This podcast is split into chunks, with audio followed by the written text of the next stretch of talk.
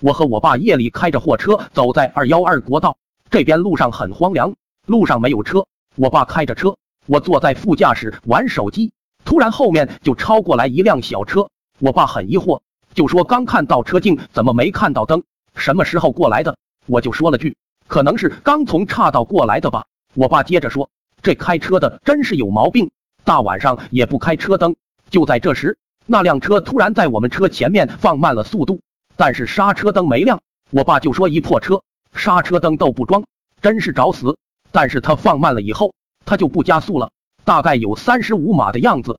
我爸想超他的车，他就不让超，行驶的非常慢。我爸当时就往左打方向，他也往左，就是不让我们超。当时我和我爸都火了，但是就是没有办法，又行驶的那么慢。突然我爸一脚急刹，我一头撞上了挡风玻璃，我忍不住问了一句：“怎么了？”我爸说在那车里没人驾驶，我一听汗毛都竖了起来。我说怎么可能会没有人？我爸说就是刚才我打方向的时候，大灯照到他的后视镜，看到里面根本就没看到人。就在我们停下来的时候，那辆车也停了。我和我爸都吓死了，看前面的车停在那，老是不走，真是吓人。过了一会，老爸说管他呢，说走下去看看。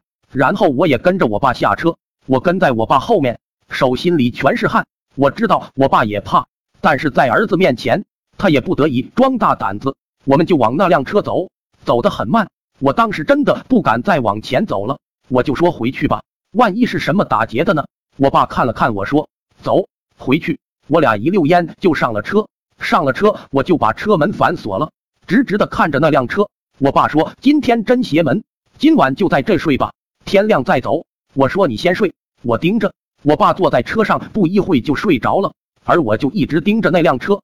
几分钟后，我发现那辆车好像在往后倒。我揉了一下眼睛，确认自己没有看错，就赶紧推醒了我爸，说：“那车往后倒了吧？”